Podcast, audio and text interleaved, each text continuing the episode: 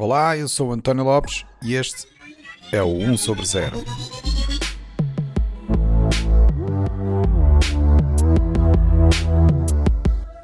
Este é o episódio 49, com a primeira parte da conversa sobre o voto eletrónico.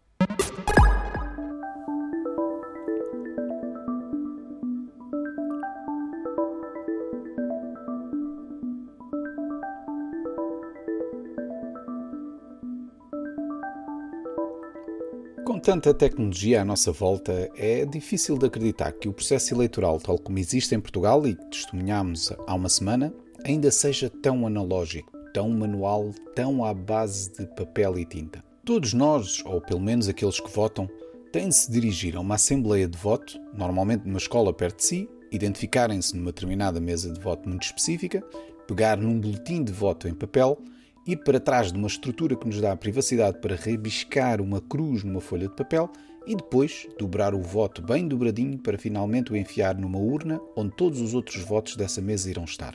E depois, a contagem e recontagem desses votos no final do dia é totalmente manual. A comunicação da contagem desses votos é feita em atas em papel que são entregues às entidades que gerem o processo eleitoral. E finalmente, esses resultados eleitorais são comunicados ao país. Todo este processo mobiliza dezenas de milhares de pessoas só para a gestão das mesas de voto. Há um custo elevado para essa mobilização, uma vez que as pessoas são pagas para tal. Implica uma preparação considerável para garantir que os boletins de voto se encontram nos sítios onde precisam de estar no dia da eleição. Os espaços onde estão as assembleias de voto têm de ser preparados para receber os eleitores. É sem dúvida um investimento gigantesco, um processo trabalhoso e também não é imune a problemas e falhas. E depois ainda temos problemas como a abstenção, em que uma boa parte da população decide que não quer participar no processo que lhes permite escolher quem os representa na vida política portuguesa. Lá terão as suas razões, eu não estou aqui para julgar ninguém. Mas é preocupante que assim seja, porque significa que quem chega ao poder não está de facto a representar a maioria da população, como se exige numa democracia. Como se não bastasse tudo isto, agora ainda temos uma pandemia. E como vimos, a necessidade de manter a distância e as orientações para nos mantermos confinados em casa não ajudou totalmente neste processo eleitoral para Presidente da República. Como se viu, esta eleição contou apenas com 39% dos eleitores possíveis. E desses 39%, cerca de 60% votaram no professor Marcelo Rebelo de Sousa. O que significa que ele apenas representa cerca de 2 milhões e meio de portugueses. Portanto, se calhar temos de começar a olhar para estes problemas e tentar resolvê-los de alguma maneira. Seria de esperar que, para um entusiasta da tecnologia como eu, a minha solução passasse por tornar este processo totalmente digital ou eletrónico. Mas esta é de facto uma das facetas da sociedade em que eu continuo a achar que não é adequado introduzir tecnologia. Sim, o processo atual tem algumas falhas. Sim, o processo atual exige um grande investimento e é moroso. Sim, o processo atual pode ser, em parte, considerado como o causador da abstenção. Mas o processo atual tem uma coisa que uma solução eletrónica muito dificilmente terá: a confiança da população. E numa democracia, se não há confiança no processo eleitoral, então não é uma democracia. Mas não fiquemos só com a minha opinião. Eu falei com alguns convidados sobre esta temática e tentei perceber se efetivamente sou o único a pensar assim ou se há de facto espaço para que a tecnologia comece a entrar no mundo eleitoral. A temática é extensa e então decidi dividir a mesma em dois episódios. Este primeiro episódio apresenta o método eleitoral tradicional que atualmente usamos e incide sobre os méritos do mesmo. No segundo episódio, discutimos então a introdução de tecnologia neste processo e tentamos perceber se é ou não uma boa ideia.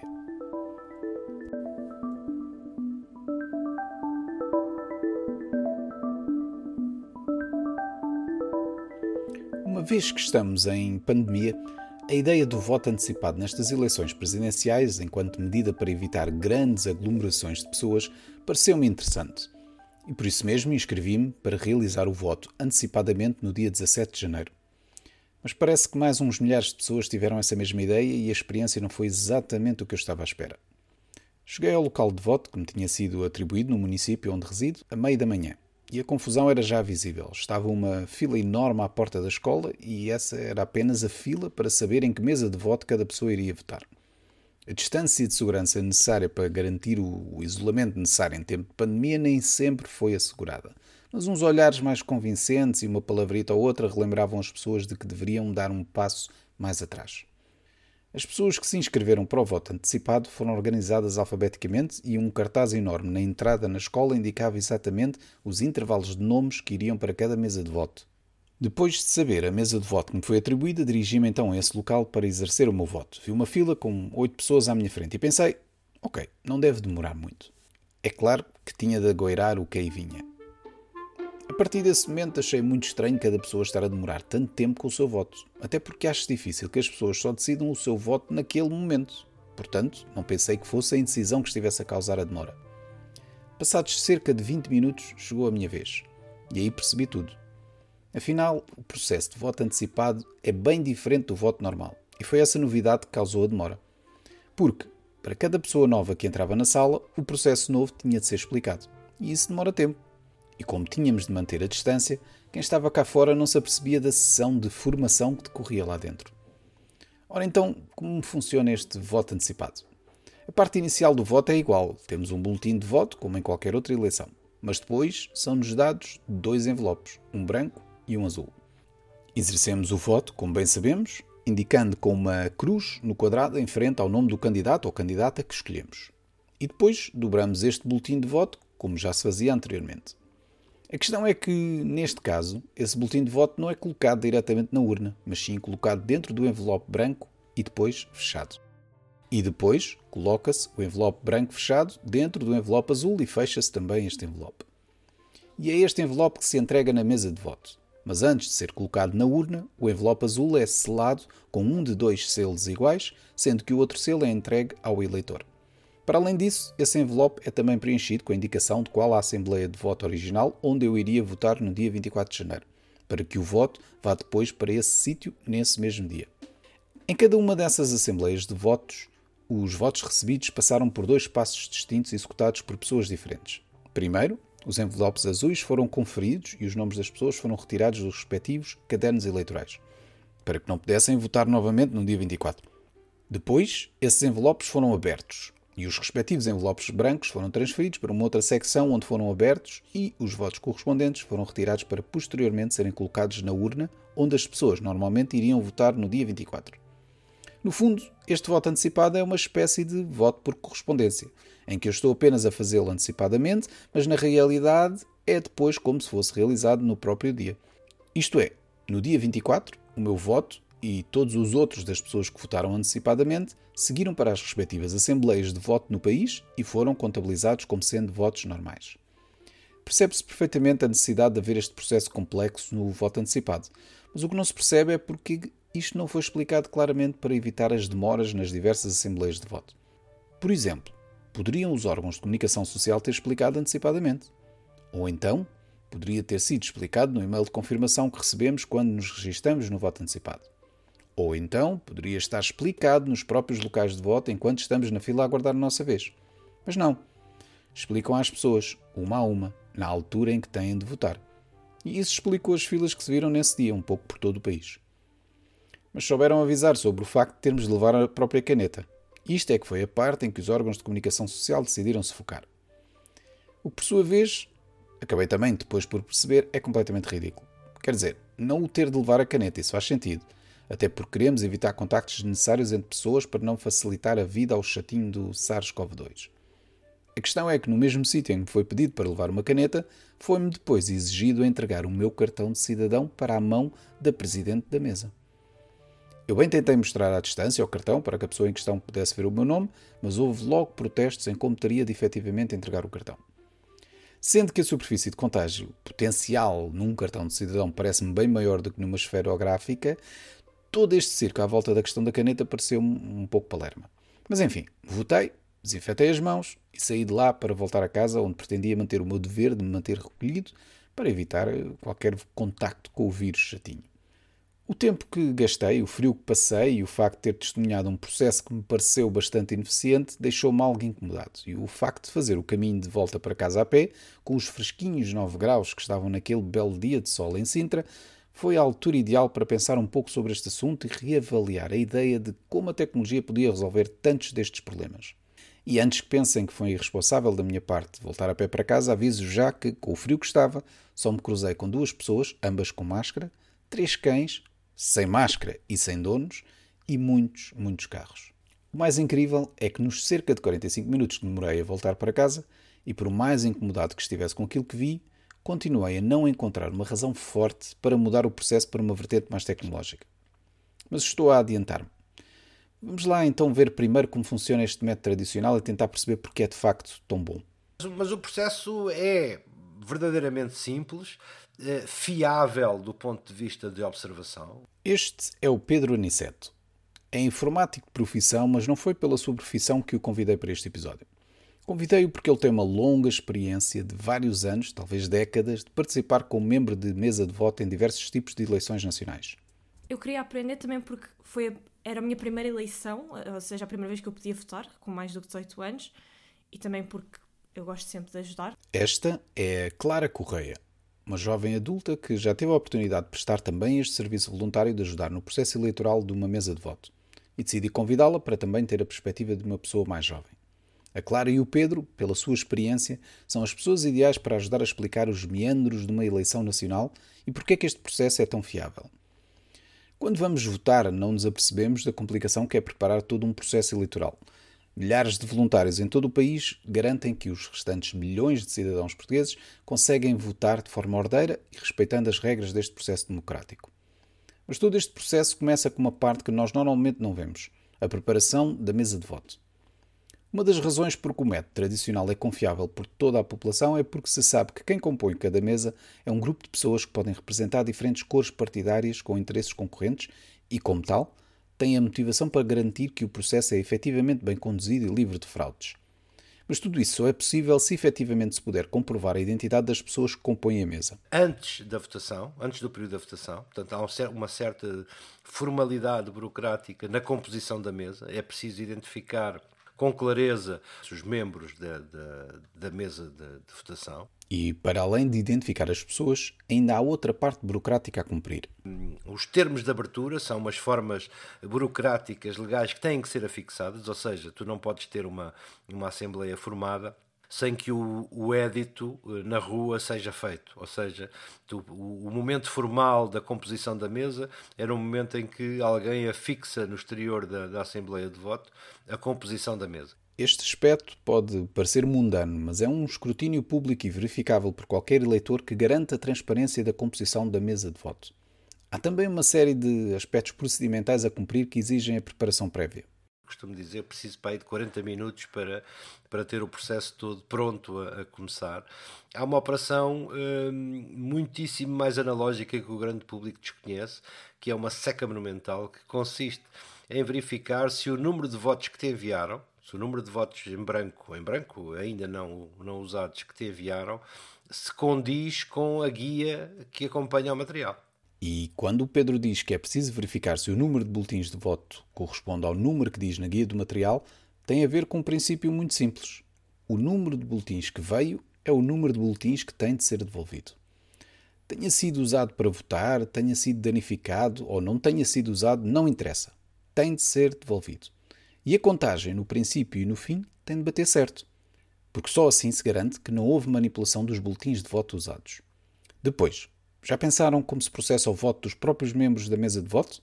Pois é, eles também são cidadãos, portanto também têm o direito a votar.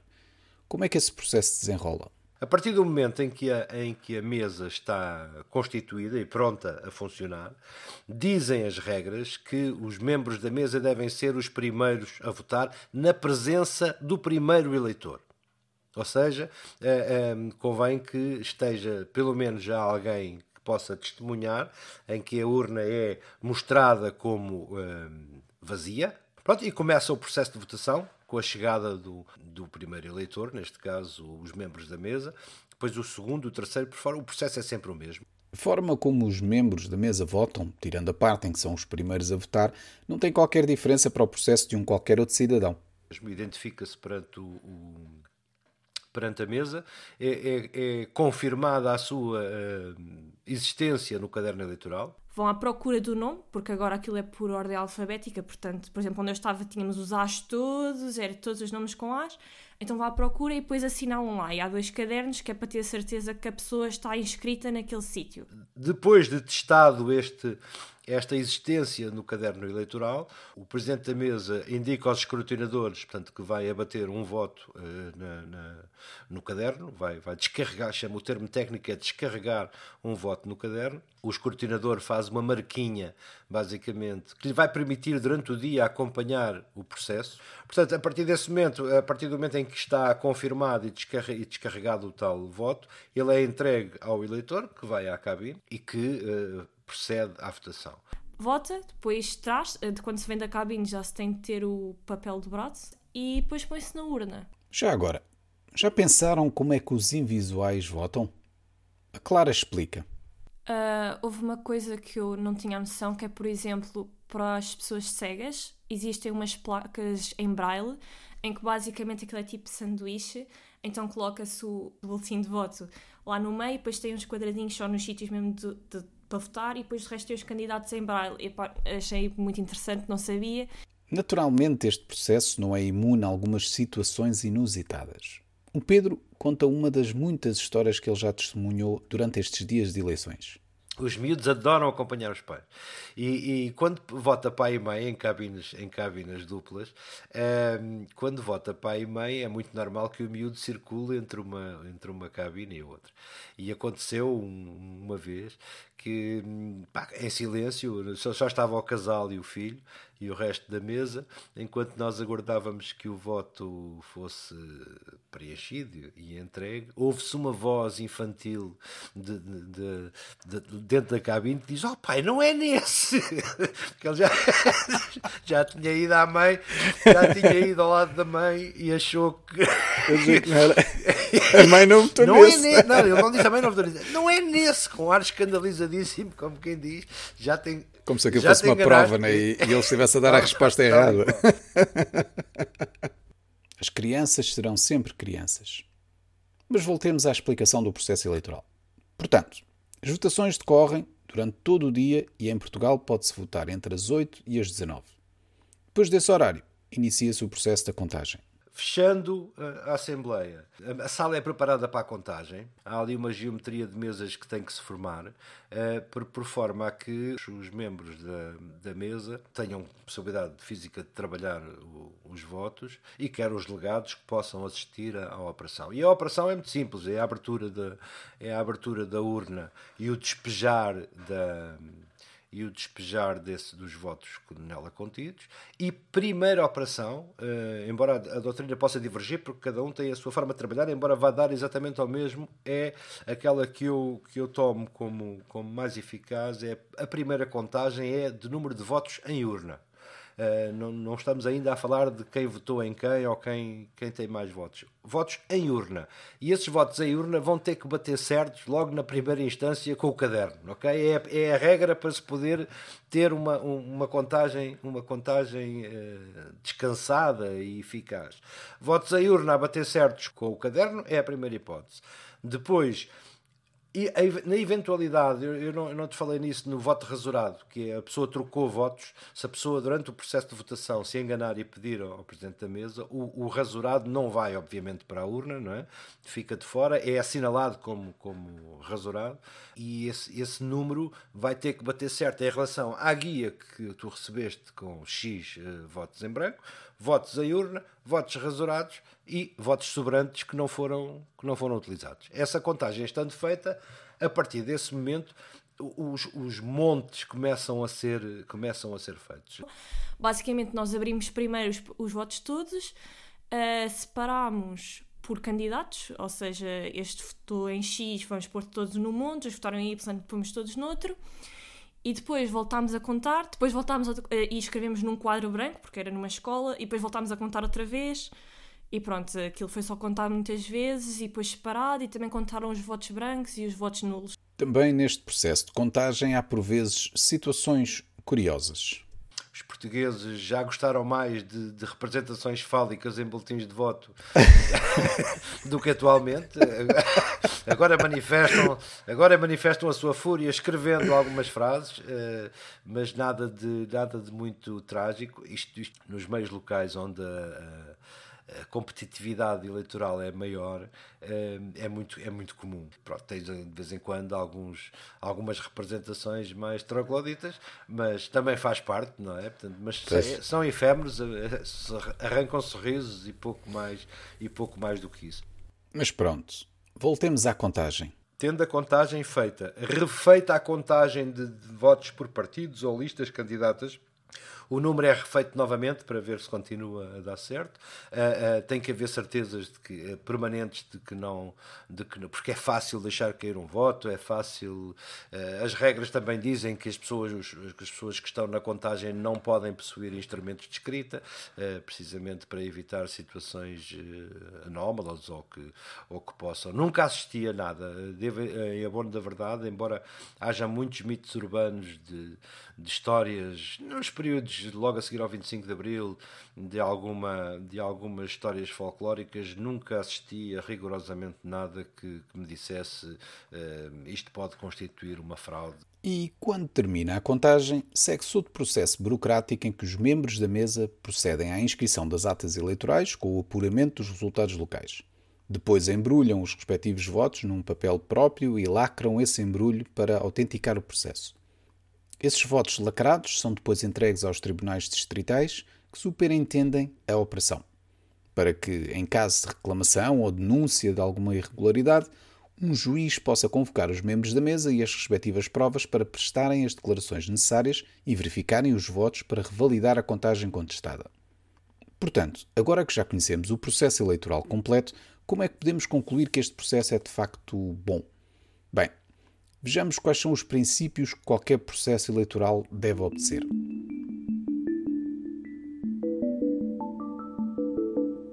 Primeiro, há que garantir que quem está a votar é quem diz ser. Neste processo, isso não é um problema. Quando vamos votar, temos de nos identificar perante uma mesa com diversas pessoas que servem assim de testemunhas para o nosso ato eleitoral. Segundo, há que garantir que cada pessoa só tem direito a um voto. Também não é um problema no processo eleitoral atual. Depois de nos identificarmos, o nosso nome é riscado no caderno eleitoral, o que impede que possamos votar novamente. E como só nos é entregue um único boletim de voto, só temos mesmo direito a votar nessa ocasião. Terceiro, há que garantir que o voto é secreto. Mais uma vez, no processo atual, cada pessoa exerce o seu voto numa secção criada para o efeito, a cabine de voto, que garante a privacidade necessária para a pessoa exercer o seu voto sem medo de represálias pela sua escolha. Quarto, há que garantir que o voto é anónimo. Lá está. No processo atual, ainda na cabine de voto, cada pessoa dobra o seu voto, escondendo assim a sua escolha e depois colocando esse voto numa urna onde se encontram outros votos, sendo portanto depois impossível associar esse voto a uma pessoa em particular. Quinto, há que garantir que os votos exercidos não são manipulados por quem está a conduzir o processo. Também não é um problema no processo eleitoral atual. Através da genialidade que é usar pessoas com interesses concorrentes na mesma mesa, assegura-se assim que cada membro da mesa faz o seu papel para garantir que o processo eleitoral decorre sem qualquer suspeita de fraude. Ora, ao defender estes princípios, simples de explicar e de executar, o sistema eleitoral atual consegue assim ter a confiança da quase totalidade da população. Há de sempre haver os que sempre acreditam em teorias da conspiração, mas dificilmente conseguirão mesmo provar que é possível manipular um processo eleitoral como este. Agora, apesar do sistema atual ser genuinamente simples, fiável e, acima de tudo, confiável pela população, há que admitir que podia ser melhor. É chato só podermos votar especificamente num único sítio que ainda por cima não podemos escolher. É o da nossa área de residência e pronto. Se quisermos votar noutro sítio, temos de planear bem e passar por um processo burocrático antecipado e chato só para termos a possibilidade de nos inscrevermos para votarmos noutro sítio específico, que no dia da eleição temos mesmo de respeitar. Portanto, este modelo não deixa espaço para imprevistos ou mudanças de vontade. Não considerando a apatia política que uma boa parte dos portugueses sofre, esta questão de não se poder votar onde se quer é de facto uma das razões mais apontadas para a abstenção. Depois há a questão da contagem. Quando chega a noite eleitoral, as pessoas só querem saber os resultados e é muito chato termos de passar várias horas a ouvir os postos especialistas a encher chouriços. E, entretanto, estamos à espera desses mesmos resultados. Num sistema eletrónico, essa contagem seria quase imediata e o mistério de quem é o vencedor não duraria muito. Há também a questão do custo associado a cada processo eleitoral. É necessário mobilizar e coordenar dezenas de milhares de pessoas, cada uma a receber 50 euros. É também necessário imprimir toneladas de boletins de voto e garantir a sua distribuição pelo país todo. É de facto um processo custoso ao país. E finalmente, e como testemunhamos nesta última eleição presidencial, este não é um processo que facilita cumprir com as medidas que as atuais circunstâncias de nos mantermos confinados exigem. Numa altura em que enfrentamos o pior momento da pandemia em Portugal, foi pedido a milhões de pessoas que saíssem de casa e fossem juntar-se a outras pessoas para irem votar. Mas pronto, é o preço que temos de pagar para termos um processo em que todos possam confiar. Agora, eh, as questões que se impõem. Poderíamos criar um sistema eletrónico totalmente seguro que contribuísse para amenizar estas desvantagens? E será que um sistema destes conseguiria ter o mesmo nível de confiança e aceitação por parte da população como o processo atual tem? São estas questões que analisaremos no próximo episódio. Mas até lá, Gostaria imenso de ouvir as vossas opiniões sobre o assunto. Portanto, se estiverem para aí virados, vão ao Twitter e enviem um tweet com a vossa opinião para o perfil do 1 sobre 0. É 1 sobre 0 tudo junto. Aguardo ansiosamente pelo vosso feedback. Até lá, um bem-aja a todos.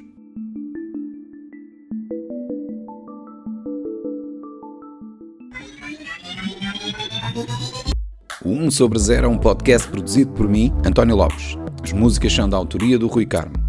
Se quiserem saber mais sobre o podcast, aconselho-vos a visitar o site 1sobre0.com, onde poderão encontrar mais informação sobre os diversos convidados e sobre cada episódio, incluindo as várias notas e referências que fazemos durante as conversas. Podcast só é possível porque tenho um grupo de amigos fabuloso que me ajuda, desafia e contribui grandemente para o meu bem-estar emocional. Se quiserem entrar no nosso mundo louco de conversas sobre o futuro, podem começar por visitar o site oneoverzero.org. E lembrem-se, se gostarem do podcast, partilhem com os vossos amigos. Se não gostarem, partilhem com os vossos inimigos. Até à próxima!